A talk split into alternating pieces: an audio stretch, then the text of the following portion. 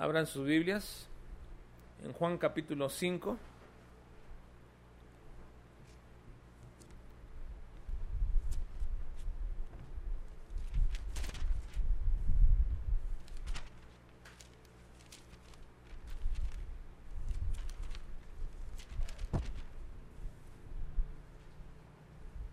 Juan capítulo 5 y vamos hoy a estudiar el pasaje del versículo 30 al 39.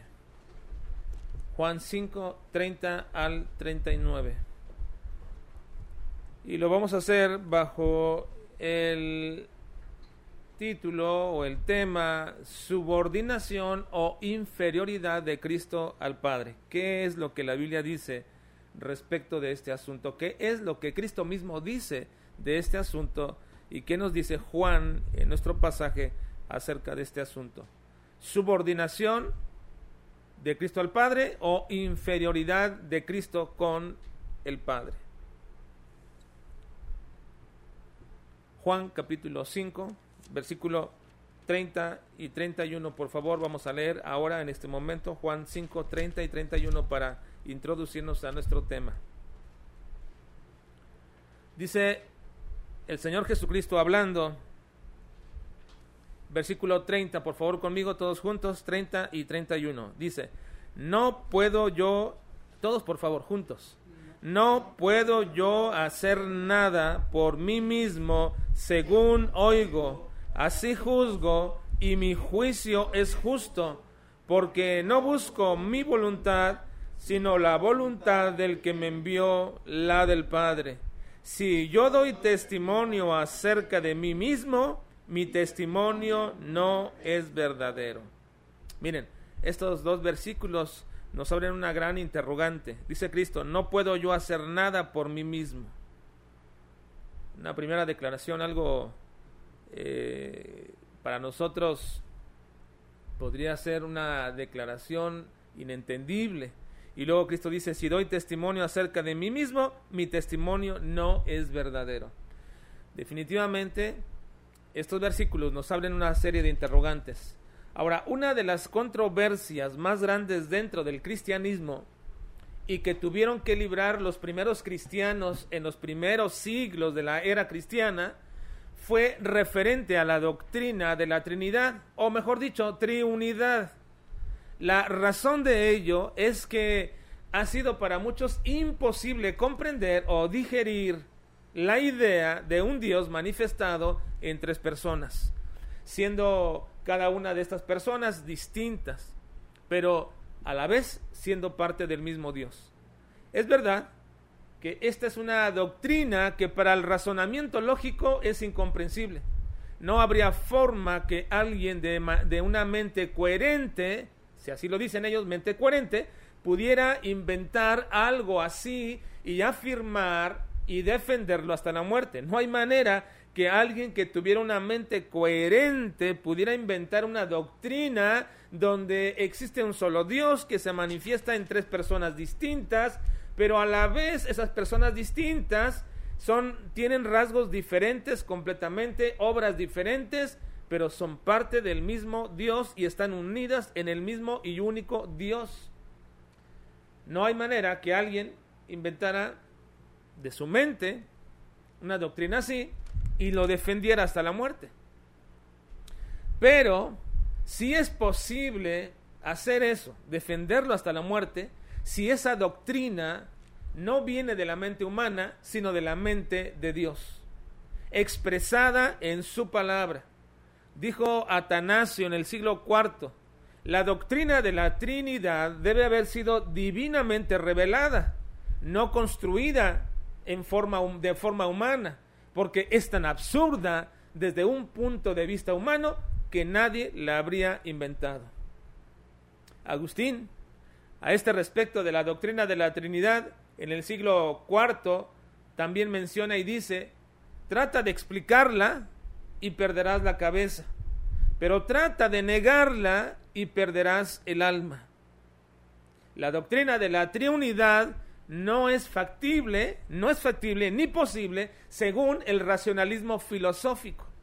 porque no pasa la prueba de los tres principios de la lógica básica, como lo son los principios de la no contradicción, el principio de la identidad y el principio del tercero excluido. No voy a explicar eso ahora porque me llevaría un poquito de tiempo y no mi propósito hablar nada de, de, lógica ni de filosofía en este momento. Pero según la filosofía lógica y el razonamiento puro lógico, los tres principios muy básicos, muy sencillos, no los pasa la doctrina de la triunidad. Ahora, nosotros no deberíamos creer la doctrina de la Trinidad porque es evidente o porque es lógica y convincente en sí misma. No, no. Definitivamente no podríamos creerlo porque en realidad bajo la lógica humana y bajo los principios más sencillos, más sencillos de lógica, la doctrina de la, de la Trinidad no es factible. Por eso es que mantenemos esta doctrina como un dogma cristiano, bíblico, sin ser probado de manera lógica. ¿Y por qué? Porque Dios simplemente lo ha revelado así. Es como es. Dios dijo que así es y sencillamente así, así lo sostenemos. Es como dice que Él es. Cuando uno sostiene la doctrina de la Trinidad, también sostiene la doctrina de la deidad de Cristo y sostiene la doctrina de la personalidad y la deidad del Espíritu Santo. Sin embargo, ¿Por qué muchos grupos denominados cristianos no solamente no creen la doctrina de la Trinidad, sino también aún niegan la deidad de Cristo? ¿Les parece a ustedes increíble que alguien se llamando, llamándose cristiano pueda negar que Cristo es Dios? Pues sí, nos parece increíble. Sin embargo, los hay. La razón de esto es porque su estudio de la palabra de Dios es malinterpretar o su estudio malinterpreta algunos pasajes y los toman esa malinterpretación como base de su doctrina cuando lo que debieran hacer es ver todo el caudal de textos y afirmaciones como base de la doctrina y luego ir a esos textos difíciles para entenderlos a la luz de todo ese caudal de textos que hablan de esa doctrina. Miren, cuando lo que ellos deberían hacer es ver el caudal de textos y afirmaciones claras como base de la doctrina, y luego van a los textos difíciles y oscuros, y no los ven como una negación, sino más bien deberían verlos como una confirmación de lo que los muchos textos claros y sencillos están diciendo. Esa es la razón de grandes equivocaciones doctrinales y teológicas que llevan incluso hasta la herejía. No solamente de la persona de Cristo, sino también de otras tantas doctrinas que aún, déjeme decirle lo siguiente, que aún dentro de los mismos bautistas no estamos de acuerdo o no nos ponemos de acuerdo. Hago un paréntesis aquí, déjeme hacer un paréntesis aquí y les digo, ¿les parece increíble las doctrinas emanadas de una soberanía de Dios? Yo sé que la mayoría de los que me escuchan y la mayoría quizás de los, de los pastores que yo conozco, bautistas, todos dicen que Dios es soberano. Pero cuando las implicaciones de un Dios soberano emanan doctrinas de ello, como por ejemplo una gracia soberana, entonces les resulta difícil poder sostener esas doctrinas emanadas de ahí. ¿Por qué? ¿Por qué? Porque sucede que hacemos exactamente lo que acabo de decir. Vamos a algunos textos difíciles y los queremos interpretar a la luz de esos textos difíciles, damos nuestra interpretación y luego la ponemos como base doctrinal para todo lo demás, cuando es totalmente al revés. Tenemos que ir a todo lo que la escritura dice todo tan clara y sencillamente y luego cuando usted llega a esos textos difíciles los debe de interpretar a la luz de los claros, los sencillos y los muchos. De tal manera que esos textos difíciles no están contradiciendo nada, están simplemente afirmando lo que ya todos los muchos dijeron. Así que entonces la abundancia de esos textos y declaraciones al respecto de aquello que consideras ilógico o inaceptable cuando ves una doctrina como esta, como la gracia soberana, y luego haces el proceso exegético de algunos textos difíciles a la luz de lo abundante y claro, así, así podrás establecer una buena postura doctrinal. Pero bueno, Dije, abría ese paréntesis nada más para, para mencionar esto. Pero volvamos a lo que nos ocupa hoy. ¿Cristo era inferior al Padre? ¿Cristo era inferior al Padre? ¿Siendo acaso un semidios, como dicen los testigos de Jehová? ¿O un superhombre, como casi Dios, como dicen algunos pentecostales? ¿Alguna rama de pentecostales? Miren, esta postura de la negación de la deidad de Cristo surge precisamente entre grupos para mencionar que, bueno, Cristo era un semidios, es decir, no era el Dios completo, era un poco menos de rango que el Padre. Y luego otros dicen, bueno, era un hombre, nunca llegó a ser Dios, pero casi llegó a ser Dios, como dicen alguna línea eh, pentecostal o de unitarios. Y precisamente la razón por la que ellos creen esto es debido al pasaje que acabamos de leer, versículos 30 y 31. Miren, vean versículo 30 y 31 una vez más, 30 y 31. Dice, no puedo yo hacer nada por mí mismo. Está hablando Cristo, dice él, no puedo yo hacer nada por mí mismo. Según oigo, así juzgo, y mi juicio es justo, porque no busco mi voluntad, sino la voluntad del que me envió, la del Padre. Si yo doy testimonio acerca de mí mismo, mi testimonio no es verdadero.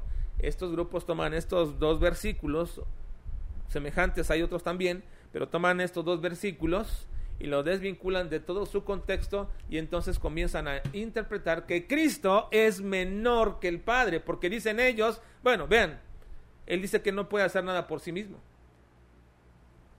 Así que cuando uno lee estos, estos, estos textos sin haber entendido bien ni comprendido los pasajes anteriores, casi podríamos, casi, si nosotros hacemos esto, casi podríamos concluir como esos grupos heréticos en doctrinas, en doctrinas como la que ellos mencionan. ¿Y, ¿Y por qué? Porque nos saltan a la vista preguntas como estas. Miren, Cristo dice que Él no puede hacer nada por sí mismo. Entonces cuando dice eso, está negando que Él sea entonces el todopoderoso Dios. Si Él no puede hacer nada por sí mismo, entonces no es el todopoderoso Dios. Y luego dice que Él no hace su voluntad, sino la voluntad del Padre. Entonces está diciendo Cristo que Él es menor que el Padre y que está subordinado a Él por causa de rango o de inferioridad.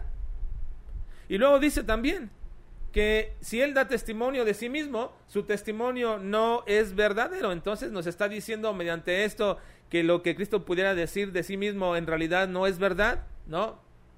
Para entender bien o contestar estas interrogantes, lo que nosotros no debemos olvidar es que Cristo viene hablando de su deidad en todo el pasaje. Recuerden, lo hemos estado estudiando todas estas semanas anteriores. Cristo viene hablándonos de su deidad, lo viene declarando. Los judíos lo entendieron perfectamente, que le estaba hablando y haciéndose igual a Dios no debería de haber para nosotros ninguna duda de lo que Cristo viene hablando anteriormente. Los versículos anteriores que hemos estado escudriñando son una manifestación tan clara, tan clara, de que Cristo es Dios, de que viene hablando de su deidad.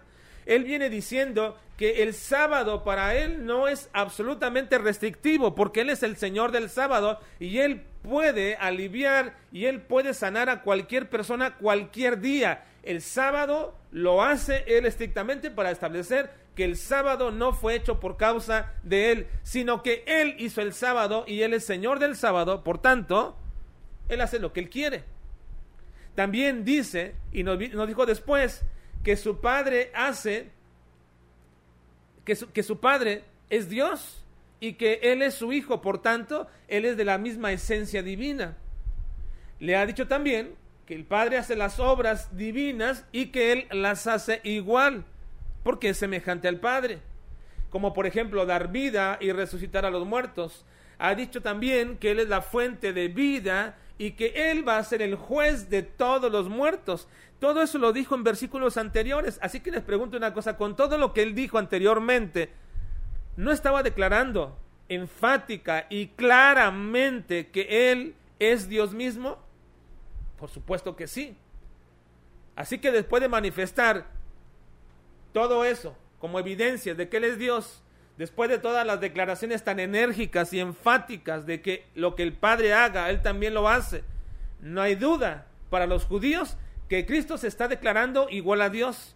Y debido a eso, y debido a que, según la teología, por supuesto, y también nosotros, según la teología judía, no puede haber dos dioses, entonces estaba diciendo que él era el mismo Dios. Y fue por eso que lo quisieron matar.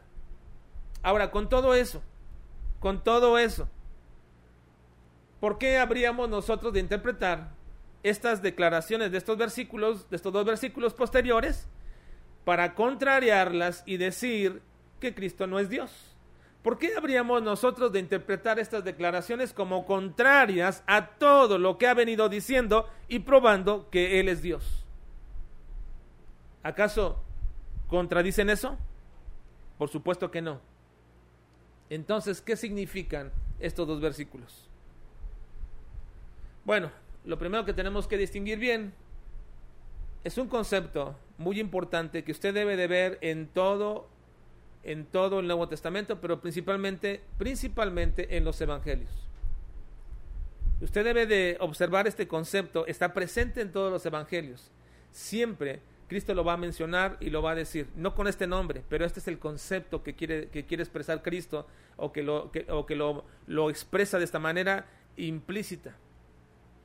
Y hay que distinguirlo bien porque eso nos va a ayudar a contestar todas las interrogantes respecto a la relación, la filiación y la posición de Cristo con Dios. El concepto es subordinación. Subordinación. Y con ello, simple y sencillamente nos referimos al orden de trabajo o a la autoridad o sometimiento en el orden de trabajo y de ministerio que una persona tiene a otra subordinación, no porque sea inferior ni porque sea mayor, simplemente por orden de trabajo, un orden establecido.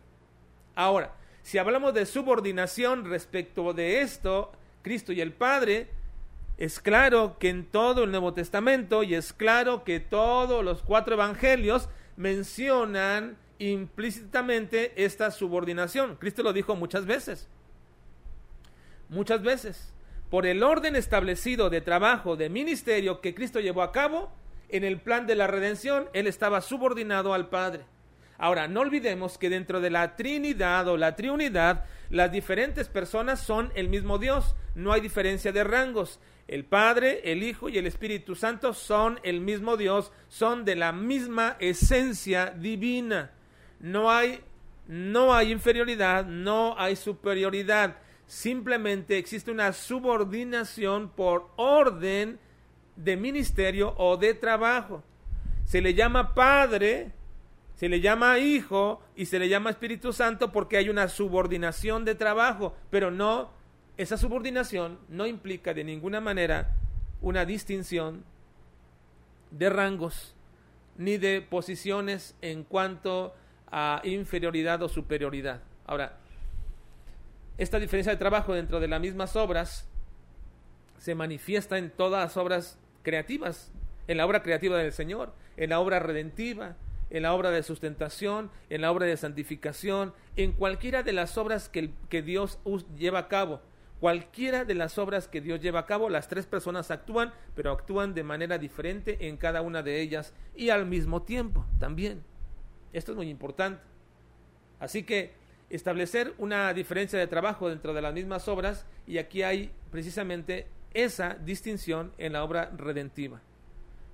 Un claro ejemplo de eso está aquí, en la obra redentiva. Así que esa diferencia de obras en el plan de la redención se ve mediante la subordinación del Hijo al Padre, no porque no porque el Padre sea mayor que el Hijo, sino porque la funcionalidad de trabajo es requerida para llevar a cabo esa obra. Así que subordinación no implica inferioridad, sino sencillamente orden. Un orden divino y establecido en la eternidad, en lo que hemos llamado o lo que se ha dado llamar el diálogo intratrinitario eterno. El diálogo intratrinitario eterno está precisamente en toda la escritura. ¿Qué significa eso? Bueno, ahí se establece el orden de subordinación. El Padre, el Hijo y el Espíritu Santo. Es un diálogo interno, es interno y es trinitario y es eterno. y en un concepto teológico así se le llama, el diálogo intratrinitario eterno, donde el Padre planea la salvación. El Hijo decide llevarla a cabo y el Espíritu Santo la provee y aplica a las personas. Hay evidencias en la escritura de este, este diálogo al que me refiero, este diálogo intratrinitario eterno. ¿Hay evidencia en la escritura? Sí. Las profecías respecto a Cristo viniendo a este mundo lo manifiestan y son, eh, eh, son una parte de esa, de esa prueba. Una de ellas es citada por el escritor del libro de los Hebreos, en Hebreos capítulo 10, versículos 5 al 10. Miren, quiero que lo lean y lo, vean aquí en sus pantallas. Y dice lo siguiente, vean que aquí está una evidencia de este diálogo intratrinitario eterno. Por lo cual, entrando en el mundo, dice, sacrificio, está hablando Cristo, sacrificio y ofrenda no quisiste, mas me preparaste cuerpo, está hablándole al Padre holocausto y expiaciones por el pecado no te agradaron. Entonces dije, ¿cuándo dijo esto? En la eternidad, Cristo, en la eternidad. Entonces dije, he aquí vengo, oh Dios, para hacer tu voluntad, como en el rollo del libro está escrito de mí. Entonces está probando que en el mismo rollo del libro, en las escrituras, había había una profecía que estaba prefigurando la venida de Cristo, que estaba profetizando la venida de Cristo, pero cuando la profetizaron y cuando la dijeron y cuando se llevó a cabo este diálogo, pues en la eternidad. Y luego dice el mismo, el mismo texto, diciendo primero, sacrificio y ofrenda y holocausto y expiaciones por el pecado no quisiste, ni te agradaron, las cuales se ofrecen según la ley. Y diciendo luego, he aquí que vengo, oh Dios, para hacer tu voluntad, quítalo primero para establecer esto último en esa voluntad, ahora vean por favor, en esa voluntad, y aquí ya viene el, comentario del escritor de Hebreos, dice, en esa voluntad, ¿cuál voluntad? La voluntad de Cristo y la voluntad del Padre, la cual ellos hablaron, la voluntad del Padre era que mediante un sacrificio que no fuera de animales, sino un sacrificio único, perfecto, el Padre quería que, que, los, que los, los, creyentes o, o que los hombres fueran redimidos a través de un sacrificio. En esa voluntad somos santificados, o decir, apartados. En la voluntad que el Padre tenía en la eternidad, fuimos apartados, somos santificados mediante la ofrenda del cuerpo de Jesucristo hecha una vez para siempre. Por ello es que Cristo en todo su ministerio se refirió que vendría o que Él venía para hacer la voluntad de su Padre. Miren, cuando ustedes ven todos los evangelios, ustedes van a encontrar una y otra vez que Cristo dice, yo hago la voluntad de mi Padre, hago lo que Él me manda, hago lo que Él dice. ¿Por qué? ¿Porque es inferior? No, no, sino porque hay una subordinación de trabajo redentivo. El Padre tenía la voluntad y el propósito y el plan de redención y Cristo dijo, yo entro al mundo, vengo al mundo y ya hago la redención de, esta, de estos hombres. Y cuando se introduce, le dice a todos aquellos que lo observan, yo vine para hacer la voluntad de mi Padre. Así que entonces, Cristo está diciendo que dentro del plan redentor, Él está cumpliendo la voluntad del Padre, no porque sea inferior, sino porque hay ese orden subordinado de trabajo redentivo. Y ese fue su propósito de venir a esta tierra. Mira, esta serie de pasajes y de textos que encontramos en el Evangelio de Juan, lo voy a leer muy rápido, pero lo, vas a encontrar tú en muchos, en muchos pasajes. Pero aquí voy a leer una serie de textos donde Cristo habla respecto de cumplimiento de la voluntad y luego nos dice cuál era esa voluntad. Juan capítulo 4, versículo 34, Cristo Jesús le dijo, mi comida es que haga la voluntad del que me envió y que acabe su obra, le dijo Jesús a la samaritana. Luego nuestro pasaje que estamos leyendo en Juan 5:30, no puedo yo hacer nada por mí mismo, según oigo, así juzgo, y mi juicio es justo, porque no busco mi voluntad, sino la voluntad del que me envió, la del Padre. Luego Juan 6:38, porque he, he descendido del cielo no para hacer mi voluntad, sino la voluntad del que me envió, versículo 39. Y esta es la voluntad del Padre. Vean, esta es la voluntad del Padre, el que me envió que todo lo que me diere no pierda yo nada, sino que lo resucite en el día postrero. Versículo 40. Y esta es la voluntad del que me ha enviado, que todo aquel que vea al Hijo y cree en él tenga vida eterna, y yo le resucitaré en el día postrero. Y así ustedes van a encontrar textos y textos y textos hablando de que Cristo, su propósito y su ministerio principal en esta tierra era cumplir la voluntad del Padre. Así que de allí podemos aclarar lo siguiente. ¿Cuál fue la primera y máxima razón por la que Cristo vino a este mundo? No fue a redimir a los hombres, fue cumplir la voluntad de su Padre. Y en segundo lugar, de manera implicada en esa voluntad, es redimir a los hombres. Podríamos decir en segunda, la segunda razón y derivada de la primera es redimir a los hombres. Ahora, concluyamos este sencillo y pequeño estudio.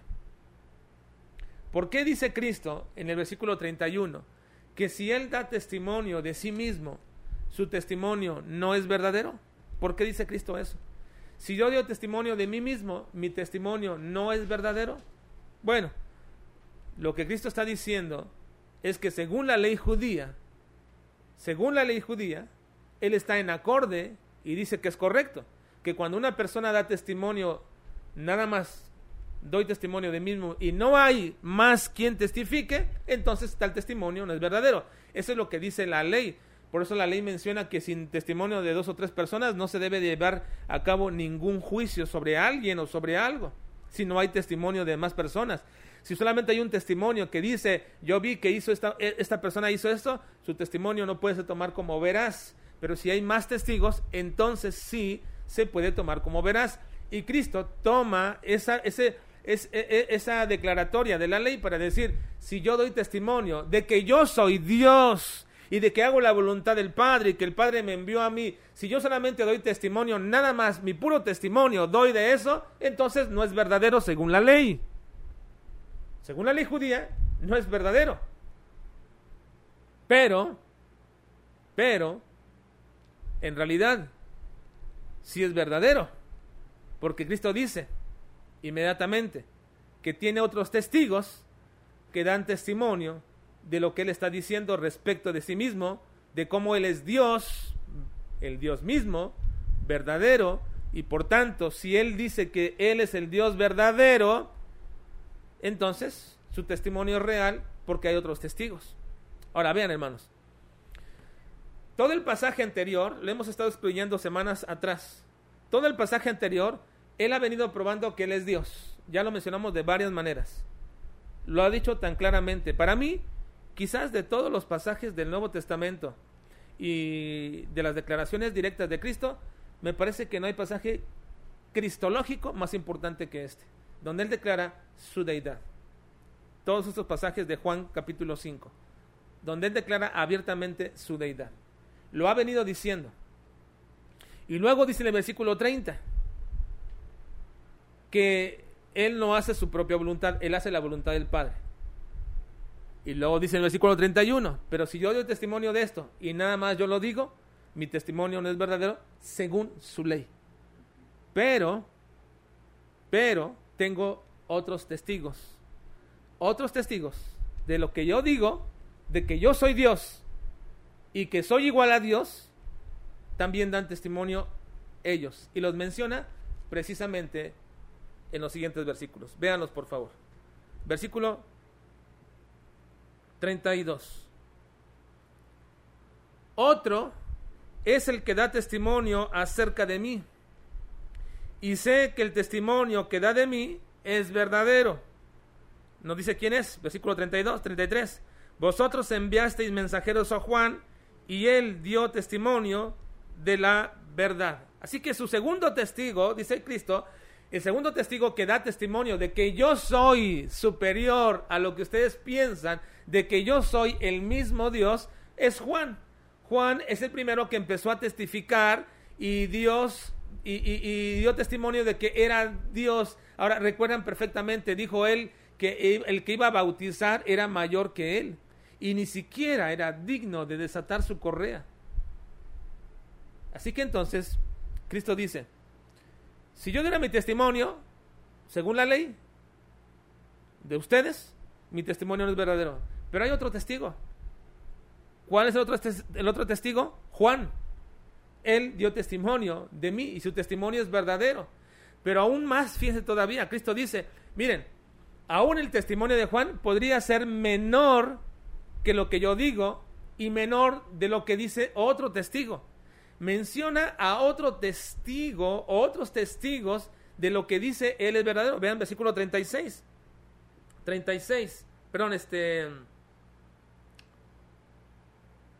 Ah, bueno, déjeme, déjeme terminar de leer el testimonio de Juan. Versículo 34 dice, pero yo no recibo testimonio de hombre alguno, mas digo esto para que vosotros seáis salvos. Él era antorcha que ardía y alumbraba, y vosotros quisiste regocijaros por un tiempo en su luz. Ahora quise.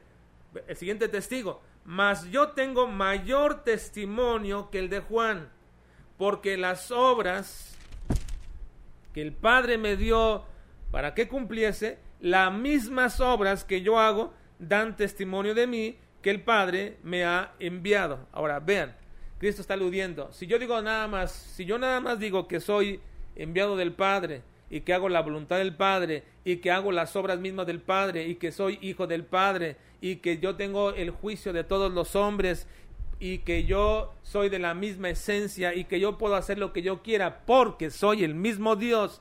Si yo nada más digo eso, el testimonio no es verdadero. Pero vino Juan y él testificó. Y aún más, cuando ustedes creyeron a Juan y creyeron como un profeta, aún más, yo tengo todavía mayor testimonio que el de Juan.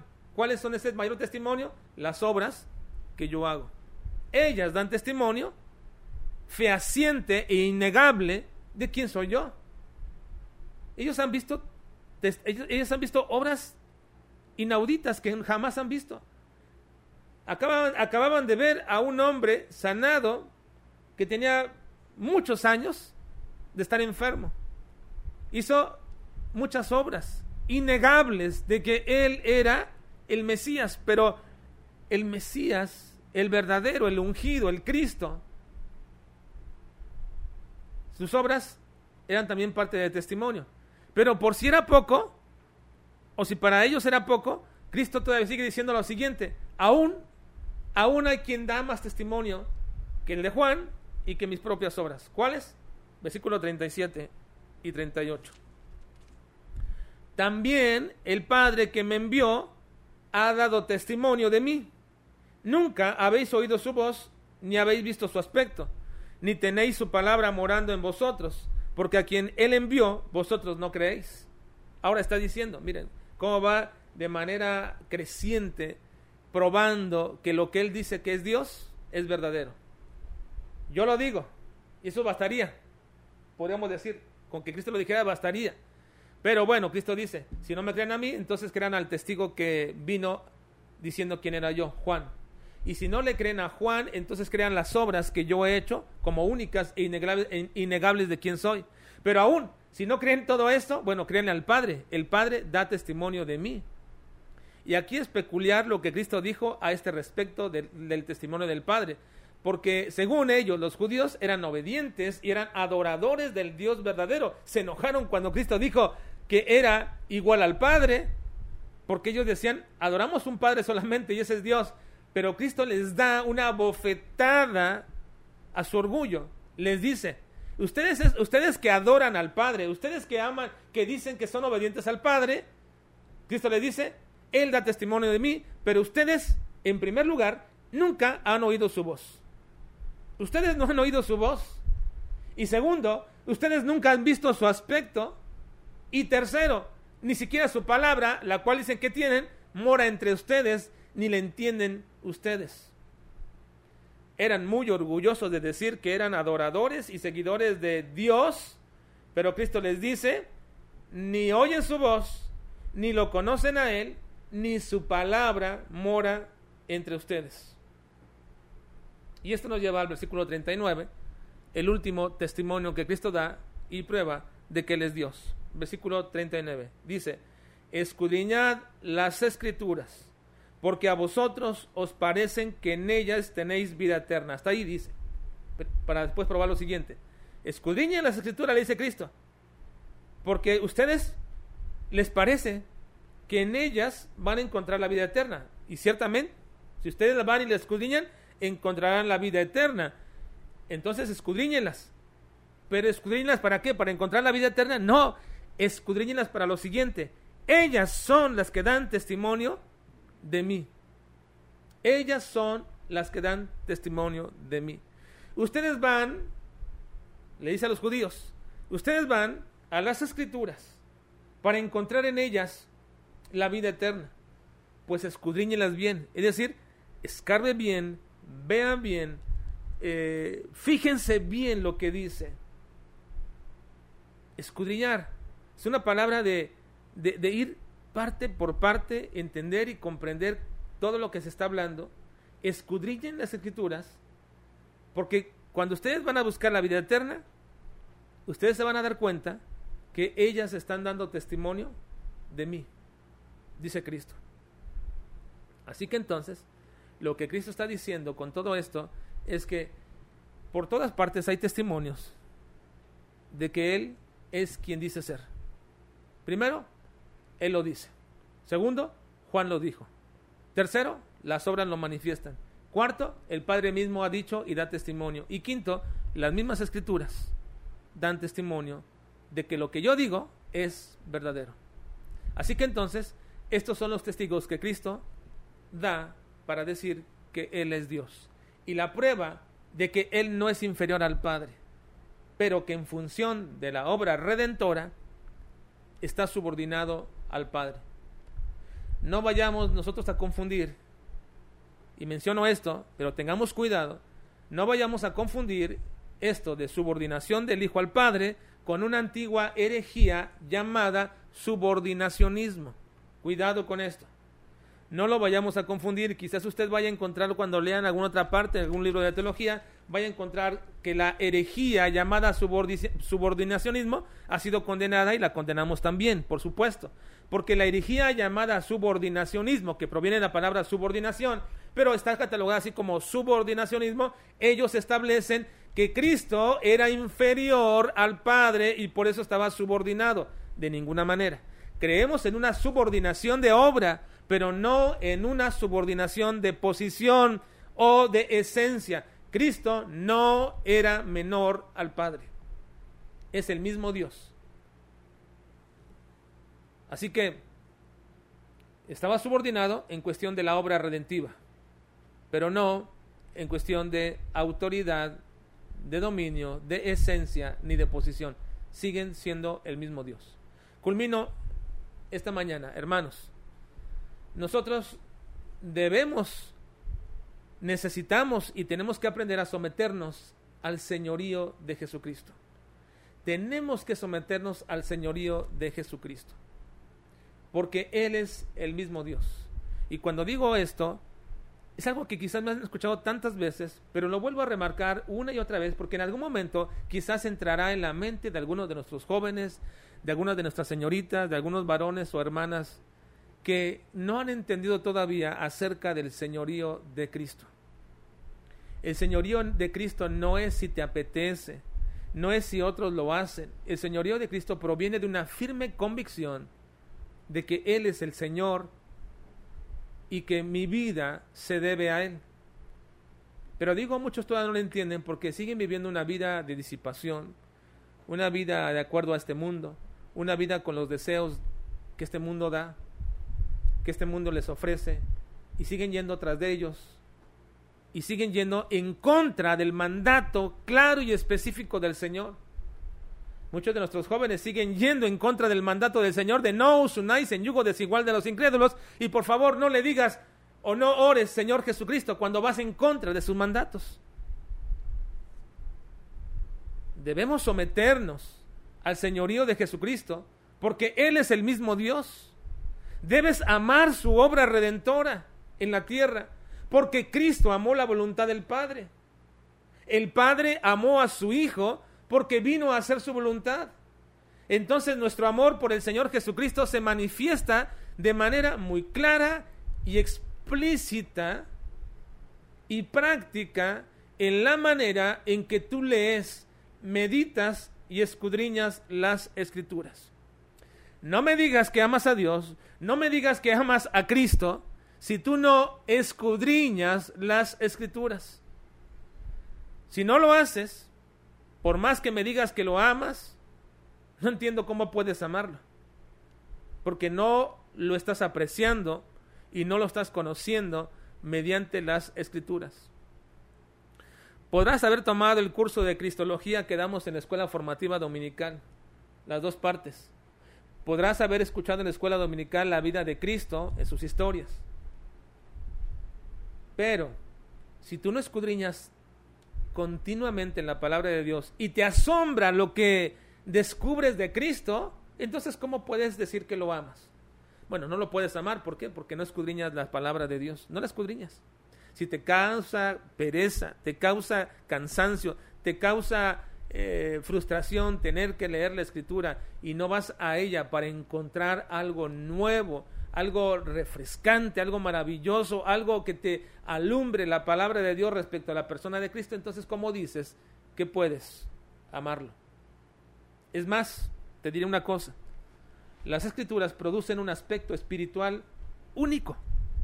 Cuando tú las escudriñas, producen un aspecto espiritual único en el creyente que las escudriña, sin el cual, sin ese aspecto, sin ese aspecto único, no puedes decir que amas a Cristo, que te admiras de Él, ni mucho menos que lo glorificas. ¿Cuál es ese aspecto único que producen las escrituras en el creyente cuando las escudriña? Bueno, lo trataremos la próxima sesión mediante un audio. Por ahora, solamente quedémonos en el deseo de escudriñar la palabra de nuestro Dios para encontrar, para como cantábamos hace un rato, para que el Señor nos muestre a Cristo allí. Vamos a orar, por favor.